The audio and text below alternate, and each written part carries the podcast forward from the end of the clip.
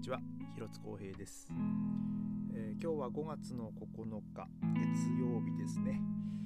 えー、今日のベルリンはねもう本当に夏日でしたね。もう本当に日差しというかまあその外の景色っていうか外のその色合いっていうんですかね。もうこの青い空とあとまあそのまあ僕のね家のまあ今この、ね、借りてる部屋の窓の向こうは中庭になってるんですけどもまあその中庭のですねその木々の緑がこうここ数日でこう一気にね、えー、なんかこうなんかまあ成長したというかその緑の色がものすごく、えー、濃くなりましたね。で、えー、うちはですねあの窓辺にこうプランターを置いてるんですけどももうそのプランターの植物もですねなんかもうここ最近なんかもうもりもりとこう育ってきまして、えー、であとあの去年ねあの植えて、えー、ちょっと冬の間ねちょっとまあ枯れてたんですけどあのタイムがですねなんかこうまあちょっとこうまあちょっと芽が芽が出始めたというかまた緑のねあの葉っぱがつき始めたのは本当1ヶ月ぐらい前なんですけどももうなんか買ってきた時みたいにねあのもりもりとあの成長してというかそのまた緑のがねあの 増えてきましてもう今となってはねもうほんともさもさになってるっていうですね。で一応その去年あの寒くなる前にあの、ま、成長した分はもう切ってですねあの、まあ、ジップロックに入れて冷凍保存してるんですけどそれもね全然まだ使い切ってない状態ですからもうそんな中でねもう本当にまた新しいのが出てくるっていうもう本当にこう植物の、まあ、特にそのハーブですね。その生命力の強さをねなんかもう本当最近にあのー、感じましたね。もうそのタイムに限らずあとザルバエもそうですしあとちょっと日本語で何ていうかちょっとまあ僕わかんないです。あのチトローネンメリッセっていうですねちょっとこう見た目こう、えー、ミントに似たような葉っぱがあるんですけどまあうちの妻がですねあのミント買いたいっつってあの買ったら間違間違ってそれ あのチトローネメリッセっていうねあのはあの植物というかハーブだったんですけどまあえっ、ー、となんだっけイライラグサじゃなくてなんだっけなちょっとな本当に日本名忘れちゃったんですけどまあ一応なんかそれサラダとかにもして食べれる、えー、まあ、ハーブらしいんですけどね。もうなんかそれも、えー、もう本当に一冬ねもう本当放置してたんですけどね。もうそれも根っこがもうバンバン、えー、まだね生きてましてね。もう今はねほんとすごいことになってます。本当我が家のプランターは。ねもう本当にえー、これからねまたこの間ねちょっとしその種とかも植えたんでねあのそれがちょちょっとずつ今もう芽がねまたいろいろ出てきてるんでね。えー、ちょっと、えー、これからまた楽しみな、えー、まあ、ちょっとね気温も上がってきてもう 今日はですねもう本当にこう、え T シャツ短パンでこうね歩いてる人はねほんといっぱいいましたね。ね、え今日はですね ちょっとこのポッドキャストで、まあ、ちょっと気になるちょっとまあニュースをちょっと見かけましてちょっとそれをお話ししようかなと思うんですけどもえっ、とあのドイツバーンですね。あの、まあ、ドイツの、えー、まあ、日本まあ、日本風でいう国鉄みたいな、えー、あれなんですけどもあの一応ドイツバーンがですね、まあ、その4月は、えー、まあそんなに遅れなかったみたいなこう記事がありまして えっ、ー、とですね、まあ、これを見る限りですねまあ大,、まあ、大体えーと、と69.1%がまあ大体プンクトリヒだった。まあその時間に正確だったと。まあただですね、ここがちょっと日本人との違い、まあ、の感覚の違いなんですけど、そのまあ何をもって時間通りだったかっていうとですね、えっ、ー、とまあ大体、まああの、6まあその帝国の 6, 6分6分遅れてなければ、まあ、あの時間通りとえー、そういうふうに計算してるんで、えー、ちょっとねこれはまあ、本当に時間通りだったら多分ね、まあ、の40%とかそれを切ってると思うんですけども、まあ、一応ですねその、えー、まあ、プラマイじゃないですね プラス6分までのあれをあの入れ時間通りと計算するんであれば、まあ、多分そのまあ69.1%が、えーまあ、その時間通りに運行してきましたよと。えー、でまあそれは、まあ、その2000 2010え2015年の7月みあのの、えーまあ、それと同じぐらいのあれであるみたいなね、えー、でまあその遅れた理由としてはそのまあ、えー、工事現場だったりねなんかそういうあと、まあ、そのグレンツェンコントロールって書いてるんですけど、え、まあ、まあ、まあ、国境とかあのあれですかね、うんまあ、僕はその電車で、まあ、国境を越えるっていう、まあ、経験があんまりないんでね。あのまあそのまあ、僕もねその経験はねあの実際にそのコントロールがあったっていう経験はまあ僕はあんまりないんですけども、まあ、僕がねドイツ来た当初、ね、あの友達とか電車でねあのオランダ行ったりとかしてたんですけど、えー、その途中でねあの国境でこあのコントローラーっていうかその、えー、国境警備隊みたいな人が乗ってきて、まあ、パスコントロールがあったとかねなんかそういう話はしてましたけども。まあね、それはね、えー、まあその警備上だったり安全上のあれで、まあね、止めなきゃいけないんでね、まあ、それは仕方ないんですけども、えー、ただですねこの69.1%をねあの遅れてないって言っていいのかっていうねちょっとその、まあ、疑問だと思うんですけども、えー、この間ちょっとまた別の記事になりますけども今度日本のあの電車の運転士の記事ちょっとねあのえっ、とあれ何だったかな？そのドイツのあの大手の新聞社のあれであの記事にもなってたんですけどもえーと、日本のそのロコファーラー、まあ、その電車の運転,、えー、運転手は、えー、時間に1分遅れるたびに、えー、何十セントの、あの罰金を取られてるっていうなんか記事。まあえっ、ー、とその1分につきまあまあ本当なんか数十円ですよ、えー、確か、えー、でもなんかそのそのことに関して、えー、そのにその日本のその罰金に関してはちょっとやりすぎだみたいなこうふうに書かれてたんですけども、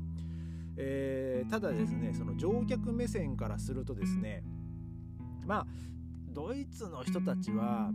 ドイツェバンに対してあのそこまでその、まあ、プンクトリヒっていうか、えー、とその時間もう正確に運行してくれっていうところはねまあそんなにこう求めてないと思うんですけどもただ、えー、と多くの人が思ってるのはできるだけその時間通りにあの運行してほしいと、えー、それはあの本当にドイツに住んでる人はもうほとんどの人が思ってると思います。でえー、なぜかっていうとですね、えー、みんな、まあ、もうほぼ100%もうまあほぼほぼもう100%ぐらいの本当にデーベイに乗ったことがある人はあの遅延をねあの経験してるんですよ。でまあ僕も2時間ぐらいの遅延はもう本当経験ありますしで あの何、ー、て言うんですかねもう理由が分かんないっていうか理由で説明しないんですよね。あのーまず始発の駅であの電車が来ないとか そういうこともありましたからね。始発の駅なのに、えーと、1時間半待ったりとかね。でで結局、まあ、この間ねポルトガル行く時のあの、ね、電車1本消えたっていう あれもありありましたけど本当にねそういうことがあるんですよ。あのあまりにももう遅れすぎるともう電車がもう運行しなくなっちゃうんですよね。あのえー、もうこの電この電車は来ないのであの皆さん次の電車に乗ってくださいみたいな感じになるわけですよ。でそうするとそのその次の電車はあの2両分の人間で溢れるわけででなおかつですねあの1両1両目、まあ、本来乗ろうとしてた電車の指定席を取ってた人もあのその席がねあのなくなっちゃうんで、えーまあ、みんなも自由席は席の取り合いになるわけですよ。で、えーまあ、自由席の数だってねもちろん限りがあるわけで。でもうそうすると本当デッキとかその廊下の部分ですね、えー、もうそこも本当人で溢れるっていうですねもうそういう経験本当も僕も、ね、何回もしたことありますしでもう指定席を取っててもですねなんかもう、まあ、とりあえず座れるには座れるんですけどなんかもう落ち着かないんですよね。その座席と座席の間にずっとこう人が立ってるとかね そういうこともあるんで。まあ結構ねそのドイツ版の、まあ、ドイツ鉄道のね結構その不満っていうのは、まあ、ドイツに住んでる人もまあないし、まあ、ドイツ版をね利用したことがある人はね、えー、まあもちろんあの大勢ねそういう不満を、え抱えてるわけですよ。でですね、まあ、一応これはですねあのー、えー、ZDF のあのインスタグラムのその記事なんですけども、えー、でまあそこに書かれてるコメントはですね、えー、まあ大抵そのドイツ版に対して、まあ、いい印象がない書き書き込みの方が多いですね。あの遅延は遅延と。で、えー、まあこれ書かれてるのはその6分の,、えー、とその遅れがあのその時間通りであるんであれば、まあ、自分は、えー、その最後のねあの駅からのその自分の家に行く、えー、そのまあ電車とかそのバスに乗り遅れることがあのまあ、何回もそれはなかなかったであろうみたいなね そういう、えー、書き込みもありありますし まあこういうねあのこういうなんつうんだろうなそのこんだけ私たちは遅れてませんよっていうのをアピールすること自体が非常にこうみっともないと、えー、なんかそういう書き込みもね結構なかなか辛辣な、えー、書き込みがでねあのコメントがねいっぱいありますね。もうまあただなんでその国境、まあ、グレンツェンコントロールででそれをそれをさらにまあ遅れるんだみたいなね、まあ、そういうコメントもありますけどもまあそれはね,、えーまあね乗客の数にもよると思うんでね、まあ、ちょっとそこは多分まあ DB もねあのコントロール、えー、ね時間の計算はね本当にし,、ね、しにくいとは思うんですけども、まあ、今はねまた例えばその難民ウクライナからの難民の人とかねなんかそういうあれもあると思うんですけどもねもう本当に、まあ、日本だから逆にそのドイツの人が日本旅行した時のあの時間の